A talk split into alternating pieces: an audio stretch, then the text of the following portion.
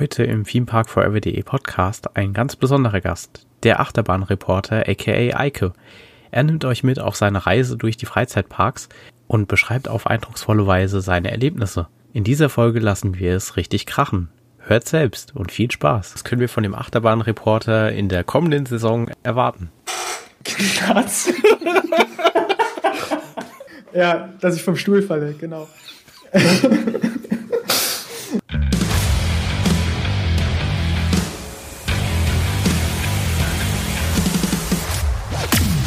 Welcome to the ThemeParkForever.de podcast, the show for theme park enthusiasts. Presented by Jerome and Robin, full of useless knowledge about the world of theme parks. Let the ride begin. Herzlich willkommen zum Theme Park Forever.de Podcast, eure beiden Lieblingsnervensägen im Bereich Freizeitpark Podcasts aber diesmal mit einem außergewöhnlichen Gast. Genau, wir reden heute mit Eike, dem Achterbahnreporter. Viele von euch kennen mit Sicherheit aus Social Media, Instagram seine Seite oder auch seine Webseite achterbahnreporter.de, wo er über seine Einblicke aus den deutschen Freizeitparks berichtet. Und wer könnte da jetzt besser die Fragen dazu beantworten als Eike selbst? Hi. Ja, moin erstmal ihr beiden und danke für die Einladung an dieser Stelle. Hallo auch da draußen. Ähm, ihr habt es gehört, mein Name ist Eike. Ich bin seit letztem Sommer auch besser bekannt als der Achterbahnreporter und als eben dieser Reporter reise ich durch alle möglichen Freizeitparks, die ich noch nie vorher besucht habe und fahre alle möglichen Achterbahnen, die ich noch nie vorher gefahren bin und berichte darüber und erzähle, was ich so erlebt habe. Ähm, generell waren Achterbahnen und Freizeitparks schon immer ein großes Leidenschaftsthema für mich. In den letzten anderthalb bis zwei Jahren hat sich das dann zu einem regelrechten Hobby gemausert. Das Interesse ist praktisch durch die Decke gegangen. Ähm, und auf der anderen Seite lebe ich mich total gerne kreativ aus. Ich schreibe gerne, ich fotografiere gerne, ich setze mich gerne mit Bildbearbeitung auseinander. Und letztendlich kann man jetzt sagen, dass der Achterbahnreporter wie so eine riesige Spielwiese ist, auf der alles zusammenkommt, was ich schon immer gerne gemacht habe. Ähm, vielleicht noch kurz zum Namen, warum jetzt Achterbahnreporter? Ähm, das ist erst relativ spät entstanden, weil ziemlich lange nicht klar war, was ich eigentlich schreiben möchte. Sollte ja was sein, was dann auch für diejenigen, die es lesen, einen gewissen Mehrwert hat. Und ich kam dann darauf, dass ich am liebsten eigentlich Artikel schreibe, zu ganz bestimmten Bahnen, die ich gefahren bin, die ich spannend fand, zu denen das was zu erzählen gibt und die ich unterm Strich also empfehlen würde. Ähm, dieser ganze Blog läuft jetzt gerade unter dem Motto erlebt und empfohlen. Und in diesen Artikeln wollte ich eben meine Erlebnisse von vor Ort kreativ verarbeiten, das Ganze mit Fakten und Hintergründen anreichern. Dann habe ich da irgendwie ein, zwei Testartikel mal geschrieben und habe festgestellt, das ist ja wie so eine Reportage in der Zeitung. Und dann war die Namensfrage auch relativ schnell geklärt, weil wer arbeitet bei der Zeitung? Genau, der Reporter. Insofern steht jetzt die Achterbahn in dem Namen für den inhaltlichen Fokus, also über das, was ich schreibe. Und der Reporter steht so ein bisschen für das Seriöse, aber gleichermaßen auch das kreativ-bildhafte. So ist der Name entstanden und ähm, als ich ihn hatte, war ich einfach happy. So, das hat total gepasst. Und ähm, ja, bis heute nenne ich mich gerne den Achterbahnreporter. Und wie sich ein solcher Artikel anhören kann, das hört ihr jetzt selbst von Eike. Viel Spaß. Alarmstufe Rot. Schwungvoll bewege ich mich aus der Boarding Zone vorwärts auf ein 10,5 Tonnen schweres Verschiebegleis, das mich in einer Tonkulisse aus schrillen Alarmsignalen und einem heroischen Soundtrack nach rechts auf die Startrampe befördert. Ein Meter pro Sekunde. An der Decke über mir leuchten diverse rote Panels auf und ab und mein Herz scheint im wilden Takt dieser Panels zu pochen. Ich bin einer der bis zu 20 Kadetten, die gerade erst in der Starfleet Academy ausgebildet wurden und sogleich zu ihrer ersten Hochgeschwindigkeitsrettungsmission aufbrechen. Die Borg haben unsere USS Enterprise angegriffen, halten Schiff und Crew gefangen, die Vereinten Föderationen brauchen unsere Hilfe. Und es kann gar nicht schnell genug gehen. Die Transferschiene ist noch gar nicht ganz in ihrer Endposition, da öffnet sich vor mir schon das blau umrandete Tor, ich sehe die Startrampe, bin aufgeregt, aber genauso bereit für den Takeoff. Langsam setzt sich der Shuttle in Bewegung, fährt über die Statoren der Rampe und beschleunigt. Doch es zeigt sich, dass wir Kadetten noch etwas mehr hätten trainiert werden dürfen. Wir kriegen keine ausreichende Power, schaffen es nicht über den Top Hat, sinken zurück. Und weil wir in diesem Schreckmoment wohl auch noch falsche Knöpfe drücken, zünden wir versehentlich den Boost. Plötzlich zerrt es uns mit kräftiger Beschleunigung rückwärts zurück ins Schiff, wir schießen mitten hindurch auf der anderen Seite wieder raus und schrauben uns mit einem Ruck senkrecht in den Himmel. Dann geben wir die Kontrolle zurück. Noch einmal rasen wir vorwärts durchs Schiff, holen uns einen dritten Schub und katapultieren uns mit der nun ausreichenden Kraft von 90 Stundenkilometern in die unendlichen Sphären der Galaxie. An die Crew der Enterprise, haltet durch. Wir kommen. Vielen Dank, Eike, für das Hörbeispiel. Wie bist du denn dann auf die Idee gekommen, von deinem Hobby her einen Blog zu starten? Das ist eine ziemlich lange Geschichte tatsächlich. Also ich meine, angefangen hat es ja in der Kindheit, ist ja klar. Äh, mein, mein Vater hat ähm, beim Ordnungsamt gearbeitet und war damals zuständig für den Marktplatz auch. Also ich komme aus einer ähm, Kleinstadt, so ein bisschen nördlich von Hamburg. Und ähm, naja, als Marktmeister war mein Vater natürlich auch für den Jahrmarkt verantwortlich. Und dann hat er immer mit den äh, Schaustellern natürlich auch geredet, hat dann jede Menge Fahrchips bekommen, die habe ich dann weitergereicht bekommen. Und so fing das dann an, dass ich halt äh, schon als Kind total gerne Karussell gefahren bin. Und ähm, ja, später kam die Achterbahn dazu. Ja, wie ist das dann zum Achterbahnreporter gekommen? Dann hat es erstmal ziemlich viele Jahre gedauert, in denen ich mal den einen oder anderen Freizeitpark mehr besucht habe. Ich gebe aber auch zu, dass ich ziemlich viel gearbeitet habe.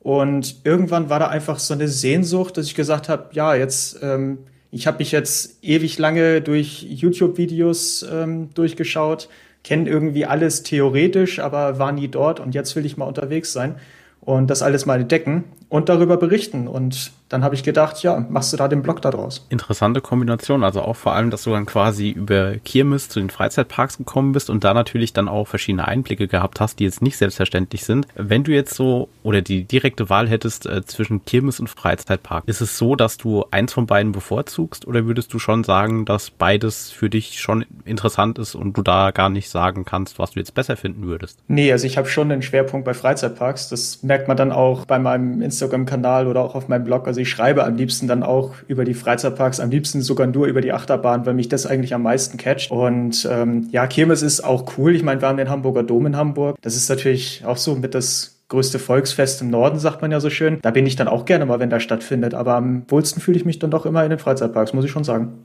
definitiv schön. Und auch, dass du quasi deine Liebe zu den Freizeitparks so neu entdeckt hast oder wiederentdeckt hast. Und auch wenn man das jetzt äh, vergleicht mit der Kirmes, sieht man ja oft oder eigentlich durchgehend sieht man es, Freizeitparks haben einfach auch thematisierungstechnisch mehr Möglichkeiten und schaffen es eigentlich bei vielen Personen, und so war es auch bei mir schon in der Kindheit, äh, seit ich ein Jahr alt bin, mich in eine andere Welt zu ziehen, die mich so fasziniert hat, dass ich bis heute jedes Jahr meine Füße mehrfach in Freizeitparks setzen muss. Ja, das kenne ich zu gut. Also Thematisierung ist auch wirklich ein Thema. Ich finde das wunderbar, wenn ein Freizeitpark wirklich in der Lage ist, mich in eine andere Welt zu versetzen. Das können nicht alle Parks. Also alle sind dann natürlich mit Herzblut dabei und haben auch coole Angebote, coole Attraktionen. Aber es ist für mich halt immer noch mal so ein, so ein Punkt extra. Es muss auch nicht immer gleich das Phantasialand sein, aber es ist halt einfach so ein Punkt extra, wenn ich in Themenwelten eintauchen kann und ja, wenn ich wirklich dem Alltag entfliehen kann. Das ist halt auch der Grund, warum ich in den Freizeitpark fahre. Ich meine, man wird halt irgendwie tagtäglich mit vielen üblen Nachrichten bombardiert und ähm, irgendwie ist das Leben auch nicht immer ganz so einfach. Und wenn du dann aber in so einem Park bist und dich völlig verlieren kannst und frei bist und Hände hoch in der Achterbahn und genießen so,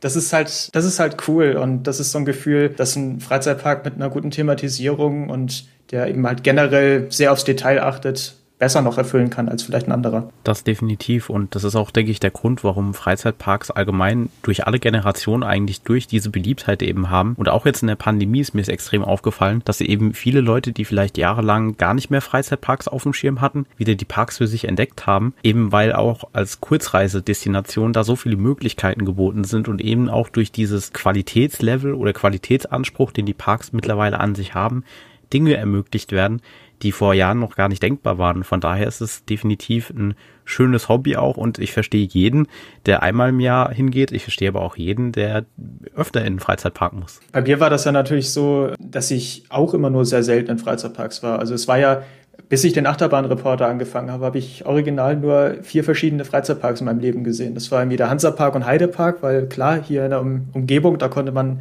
auch früher schon als Tagesausflug gut hinfahren.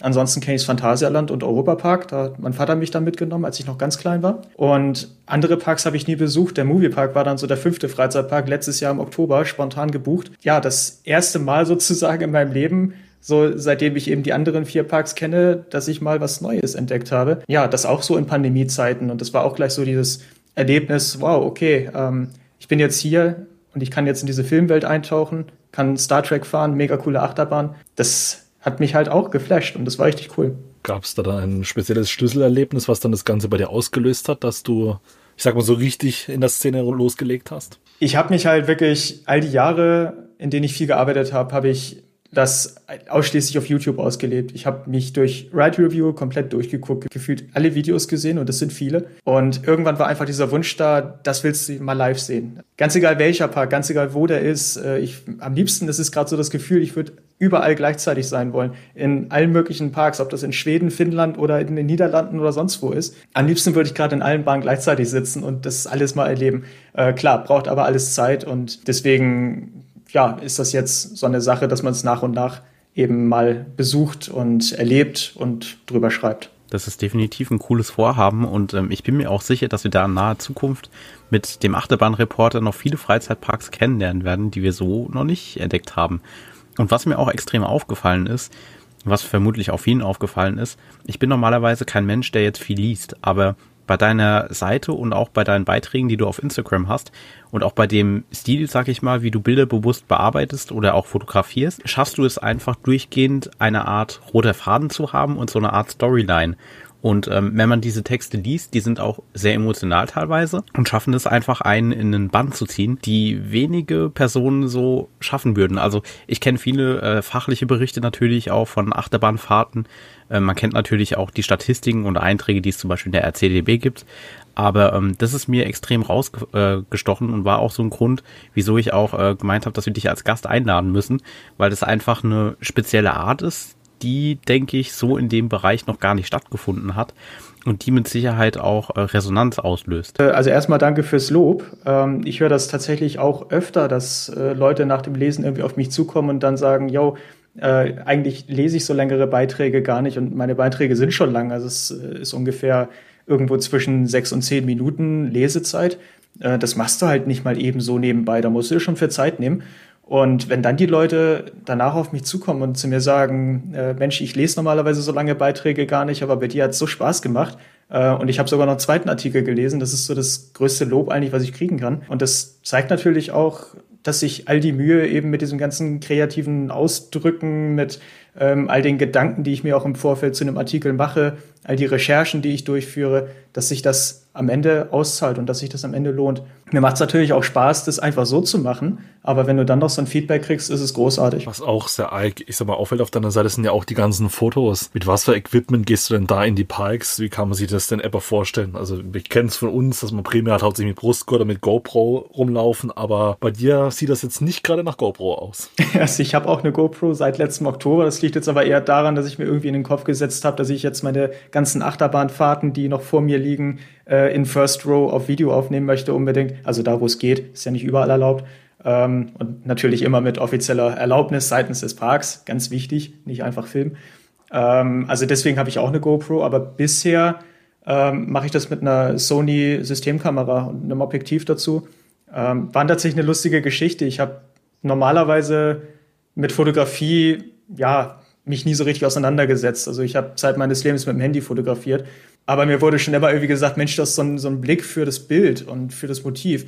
Und dann habe ich halt diese Blog-Idee gehabt und ich dachte mir, okay, das ist eine Internetseite, da müssen die Fotos gut aufgelöst sein. Und das war genau dieser, dieser Haken, den mein Handy nicht erfüllen konnte. Ich habe dann die Bilder irgendwie hochgeladen, habe die mir angeguckt. Gut, jetzt habe ich auch einen 4K-Monitor, hm, aber du hast halt diese Bilder gesehen und die waren total verpixelt und blurry und keine Ahnung was, einfach nicht schön. Und da habe ich gesagt, naja gut, wie wäre es denn, wenn ich mir eine Kamera kaufe?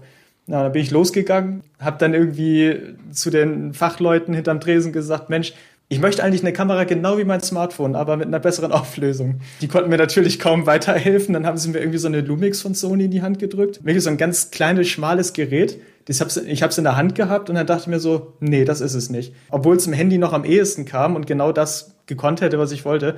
Aber irgendwie dachte ich mir, naja, nee, also wenn ich jetzt schon Fotografie mache, dann mit einer richtigen Kamera, wo du was in der Hand hast, richtig schönes Gehäuse, gutes Objektiv. Und dann bin ich nach und nach eben auf das jetzige Equipment gekommen und habe es mir dann letztendlich gekauft was definitiv eine gute Wahl war, weil äh, durch deine Bilder schaffst du es auch definitiv Aufmerksamkeit auf deinen Blog zu lenken und auch auf deine Beiträge, weil auch schon deine Beiträge auf Social Media quasi kleine Teaser sind zu dem, was einen im großen Artikel erwartet. Ja, richtig. Klar mache ich mir Gedanken, wie kann ich Leute auf dem Blog auch aufmerksam machen, weil ich meine, da findet halt nun mal die, die größte Arbeit statt, die ich mache. Ja, die Bilder sind natürlich so ein Teaser, die Beiträge sind so ein Teaser, aber es gibt eben auch ähm, Content just for Instagram. Ähm, Genauso wie es äh, sicherlich auch die ein oder anderen Sachen gibt, die auf meinem Blog stehen, die ich nie anders verwende.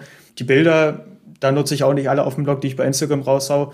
Und ja, so ergänzt sich das irgendwie alles. Also letztendlich bringt es eben was, mir auf Instagram zu folgen, genauso wie mein Blog zu lesen. Das ist jetzt nicht alles einfach doppelt. Aber ich versuche natürlich, klar, äh, irgendwie das Interesse zu wecken, die Neugierde zu wecken. Und bei Instagram jetzt auch keine äh, keinen komplett anderen Schreibstil zu machen wie auf meinem Blog selber. Das wäre ja Quatsch. Und letztendlich habe ich Spaß genauso beim Schreiben so eines Instagram-Beitrags, als wenn ich auf dem Blog schreibe und den langen Artikel mache. Das merkt man auch definitiv, weil dieses, ähm, wie soll ich sagen, diese, dieses Level oder auch diese Methoden, die du verwendest und eben auch dieses Emotionale, das kommt da auch rüber und macht definitiv dann auch Spaß, äh, zu lesen. Wenn man mal generell davon spricht, du hast es vorhin schon angedeutet, das Ganze ist schon relativ mit Aufwand behaftet. Ähm, wie würdest du das einordnen? Wie viel Aufwand würde das Projekt oder verursacht das Projekt oder so ein Blogbeitrag normale Saison für dich? Ja, äh, normale Saison, Off-Season, das ist, spielt eigentlich keine Rolle. Also ich bin jetzt auch dabei, schon Beiträge zu schreiben, beziehungsweise so Gerüste vorzubereiten, dass ich dann im Sommer sagen kann, jetzt ähm, reise ich umher, da habe ich eben nicht so die Zeit zu schreiben. Ähm, das heißt, ich recherchiere jetzt schon mal wesentlich wesentliche Fakten, Daten, guck, okay, wie kann ich was schreiben, was vielleicht Formulierungen, die da ganz gut passen können.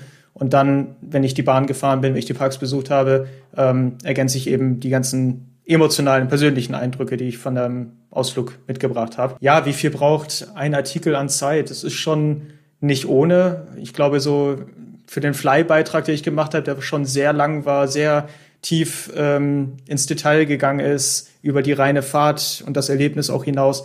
Da habe ich, glaube ich, schon 25, 30 Stunden dran gesessen, wenn nicht sogar noch mehr. Ich bin jetzt nicht derjenige, der hier den, ähm, die Zeit misst oder eine Stoppuhr aufstellt, aber äh, das war schon sehr, sehr lang und das alles dann auch irgendwie nebenberuflich zu machen, natürlich ist das Aufwand. Aber wie ich am Anfang sagte, das ist das Projekt, bei dem viele Leidenschaften zusammenkommen.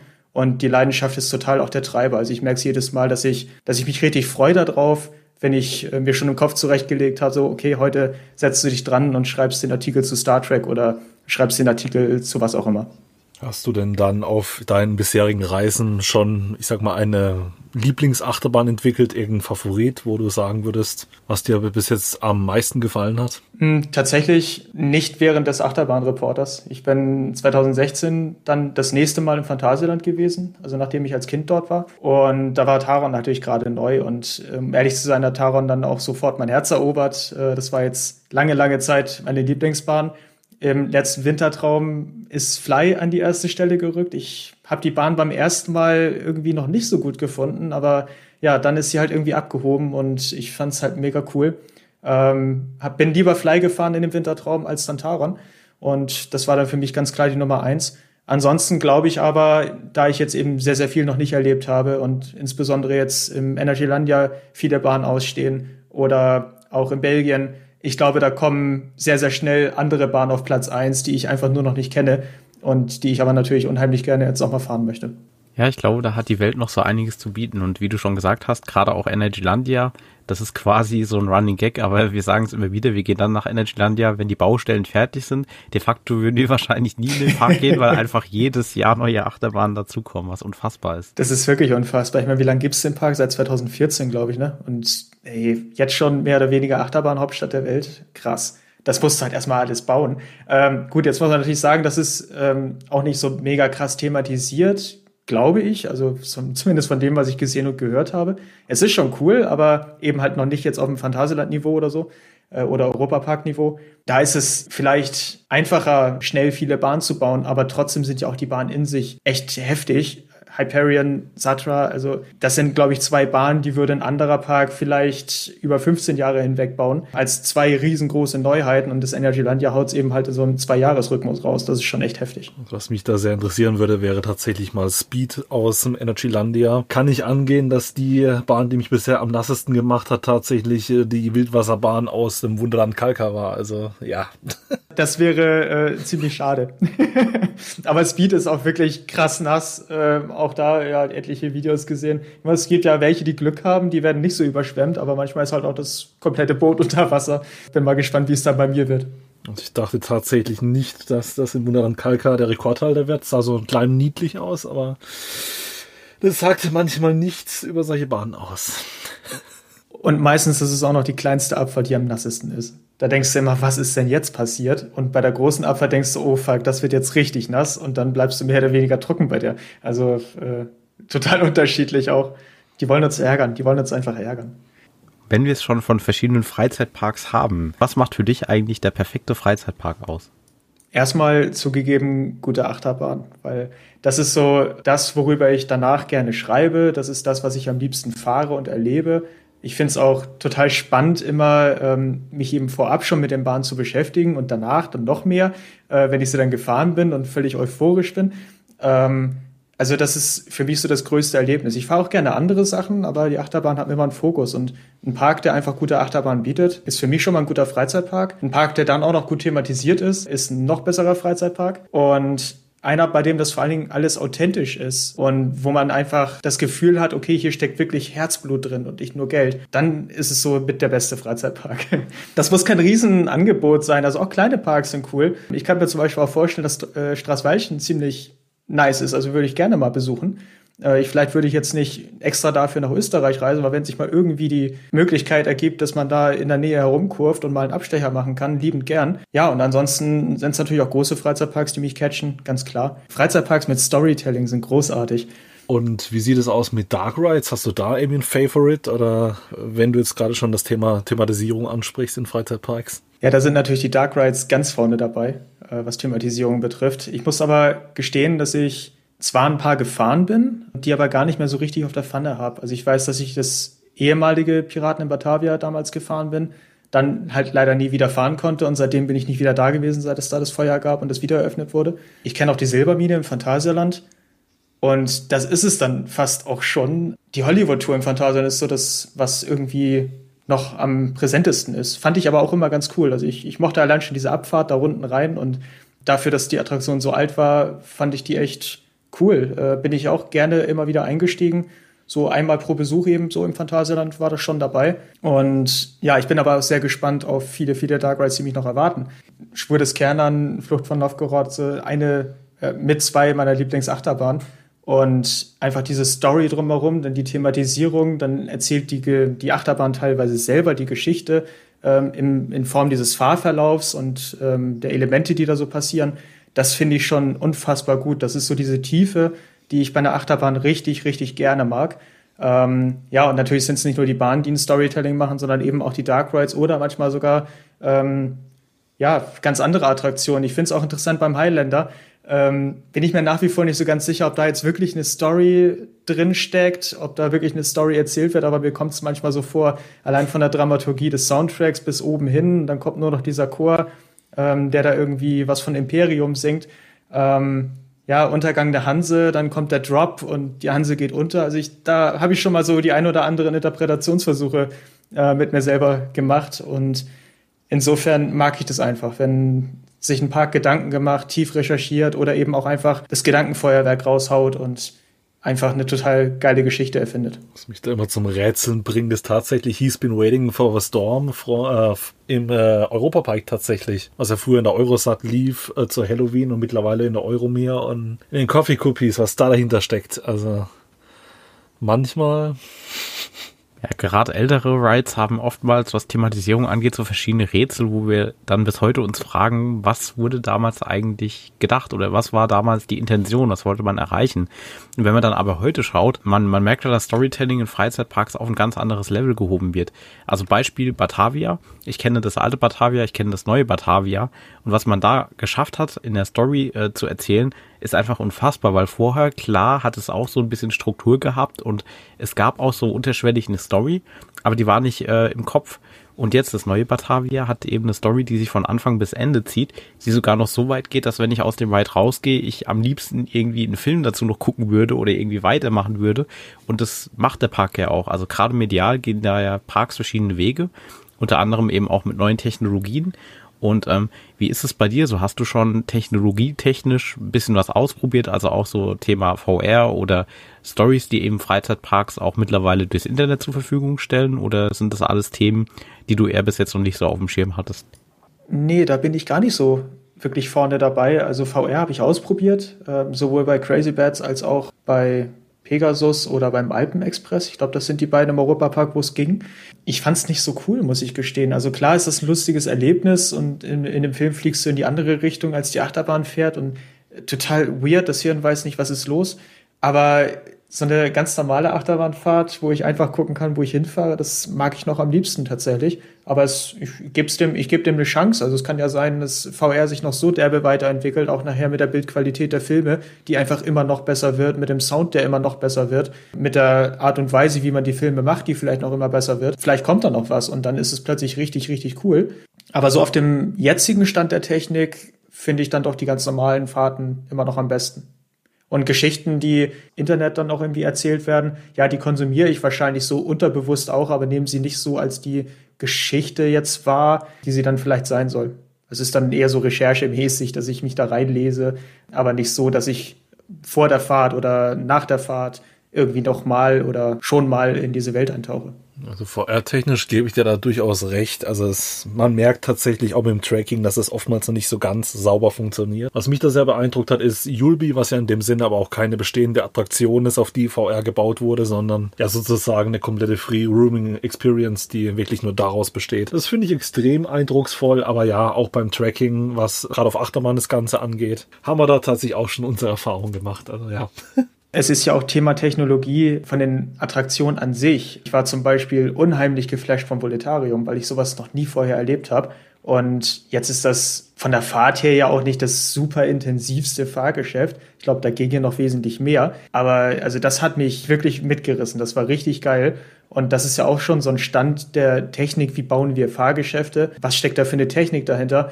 Die in der Lage ist, so ein Erlebnis zu formen. Das finde ich auch schon krass genug und da braucht es vielleicht noch nicht mal eine VR-Brille. Wenn du sowas haben kannst, einfach Wahnsinn. Definitiv und auch wenn wir überlegen, welche Möglichkeiten diese neue Technologie eben bieten, dann glaube ich auch, ist da in der Zukunft eher entscheidend, dass man das eben geschickt kombiniert und Beispiele davon haben wir ja alle schon gesehen.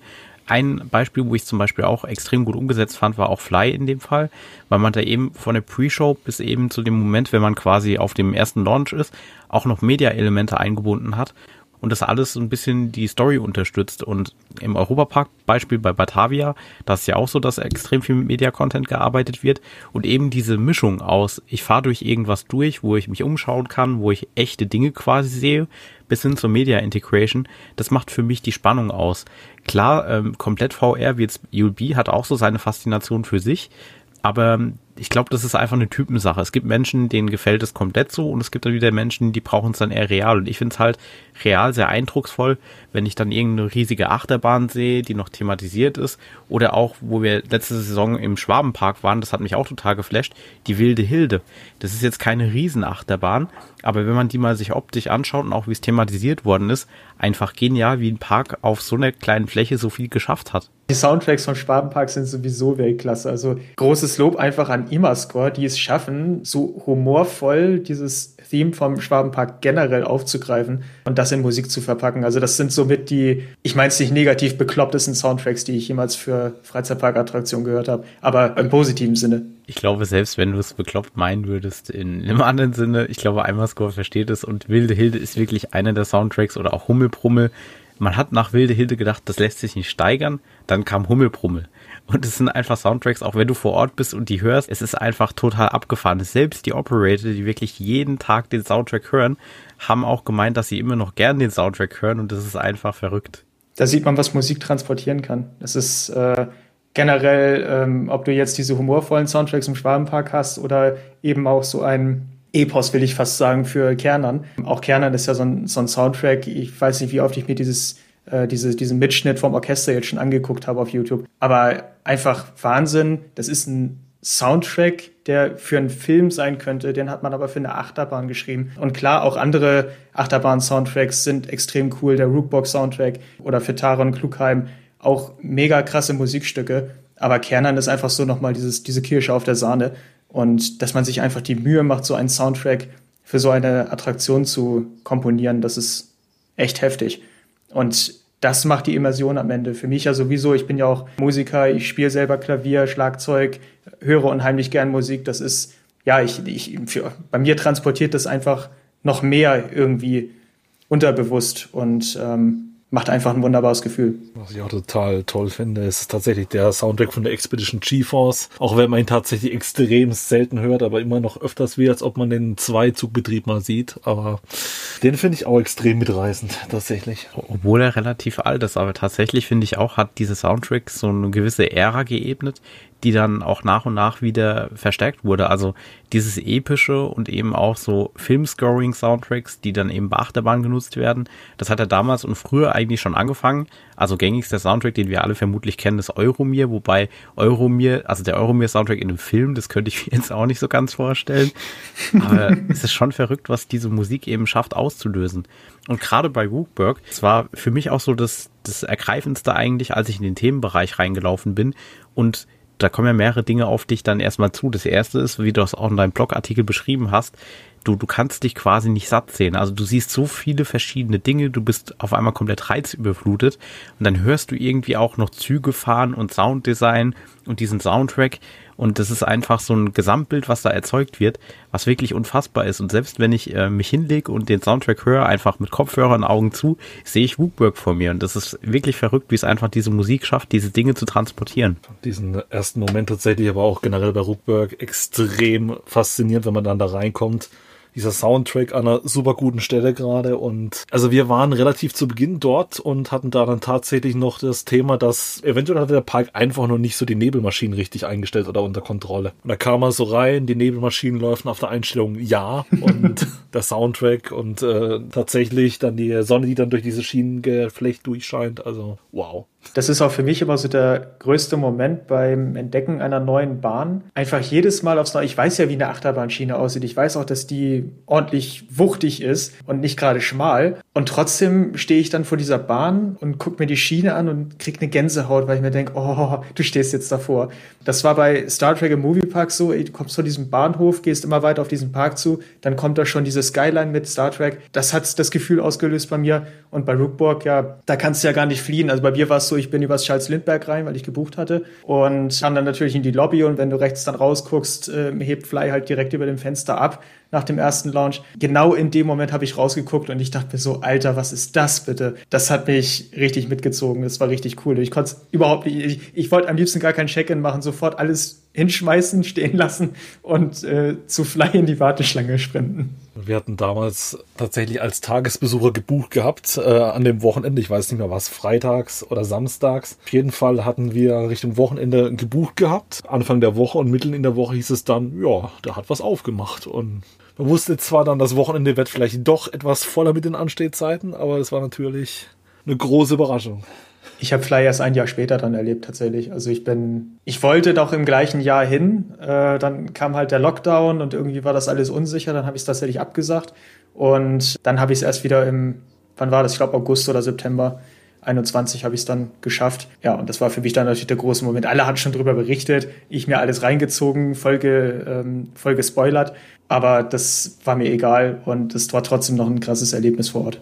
Definitiv und das ist auch ein Erlebnis, was glaube ich immer wieder passiert. Also selbst als wir dann ein paar Wochen später wieder im Phantasialand waren und wir wieder durch diesen Eingang gelaufen sind, es hat mich wieder genauso gecatcht wie beim ersten Mal. Das ist mir tatsächlich, was Achterbahn angeht oder auch Themenbereiche angeht, an der Stelle das erste Mal so passiert. Ähm, was für mich noch ein anderer Moment war, wo in die ähnliche Richtung ging, war, als ich das neue Batavia das erste Mal gefahren bin. Weil ähm, Batavia war auch so für mich eigentlich die erste Attraktion, die ich als Kind jemals gefahren bin. Und da hängen eben auch Emotionen dran. Und ähm, wenn du dann quasi das erste Mal das fährst und siehst einfach, was daraus geworden ist, äh, Gänsehaut einfach. Und was ich bei, äh, was mir noch einfällt, was bei Woodwork zum Beispiel auch extrem krass war, auch in dem Moment, wo wir dort waren, wir hatten eben diese Nebeleinstellung ja und du hast das äh, Streckenlayout nicht gesehen und normalerweise bin ich, was es angeht, ähnlich wie du. Also ich recherchiere auch über Achterbahnen und weiß ungefähr schon, was mich erwartet. Hab mich aber bei Fly natürlich null spoilern lassen können, weil de facto es gibt immer noch kein On-Ride.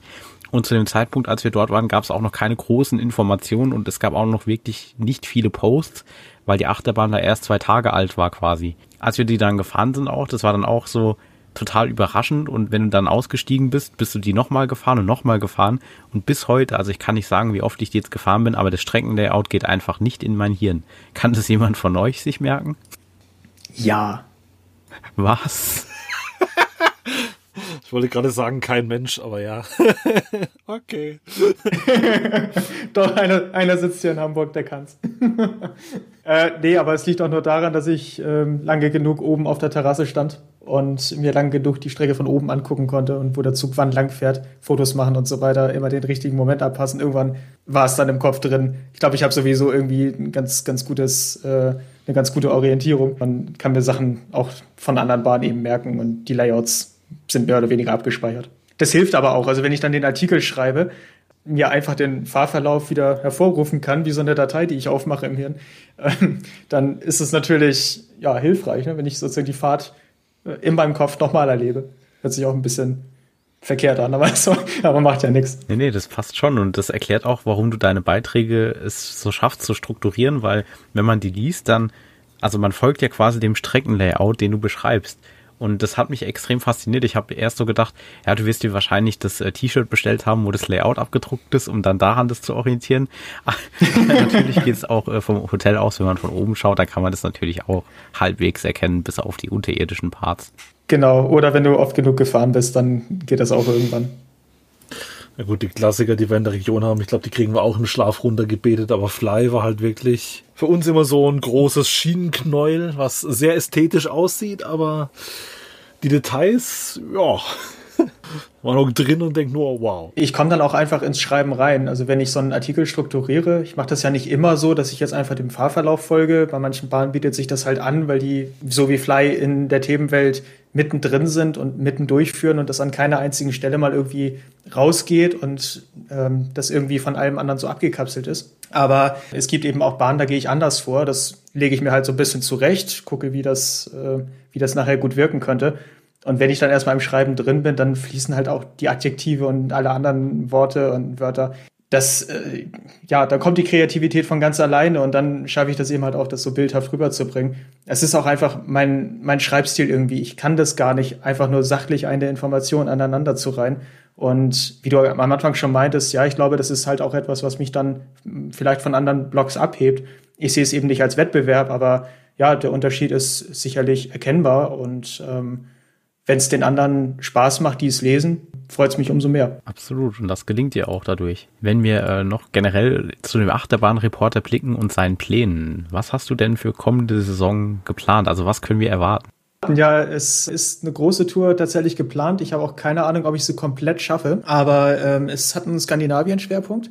Ich würde gerne Helsinki entdecken mit Ledermerki. Natürlich Grönerlund, Lieseberg endlich mal besuchen. Das Farup Sommerland ist dabei. Ich freue mich extrem auf Phoenix. Ähm, wird, glaube ich, ein richtig guter Coaster. Wenn ich es dann noch schaffe, wenn ich dann noch nach Belgien, Niederlande, Holiday Park, Erlebnispark Tripsdrill, irgendwie die Ecke, wenn ich die alle mal besuchen kann und entdecken kann. Ja, da gibt es auf jeden Fall viel, viel, viel zu berichten und zu schreiben. Wahrscheinlich habe ich dann auch bis Saisonstart 2023 genug zu tun. Also über die Offseason hinweg. Ja, darauf freue ich mich mich und ich lade alle dazu ein, daran teilzunehmen an dieser Reise. Ich werde natürlich auch hier und da Stories posten und ja, diverse Einblicke, auch ein paar Reisetipps vielleicht zu den einzelnen Reisen. Also abonniert mich auf Instagram, schaut mal auf achterbahnreporter.de vorbei und seid dabei, wenn es losgeht. Ich freue mich. Wir freuen uns auch und vielen Dank auch, dass du unser Gast warst. Danke für die Einladung. Sehr gerne. Jetzt kommt Robin mit dem Neulandpaar. AKA Social Media. Wir danken euch auch, dass ihr Feedback gegeben habt zu den letzten Episoden und äh,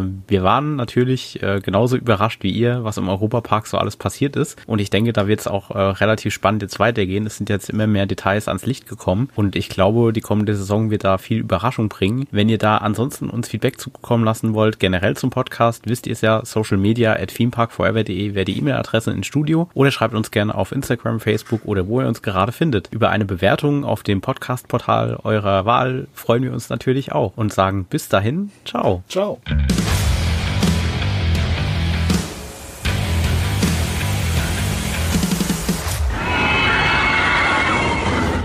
Thanks for listening to our podcast. You can find more information on themeparkforever.de and on social media. Come back later to enjoy the next episode of the podcast.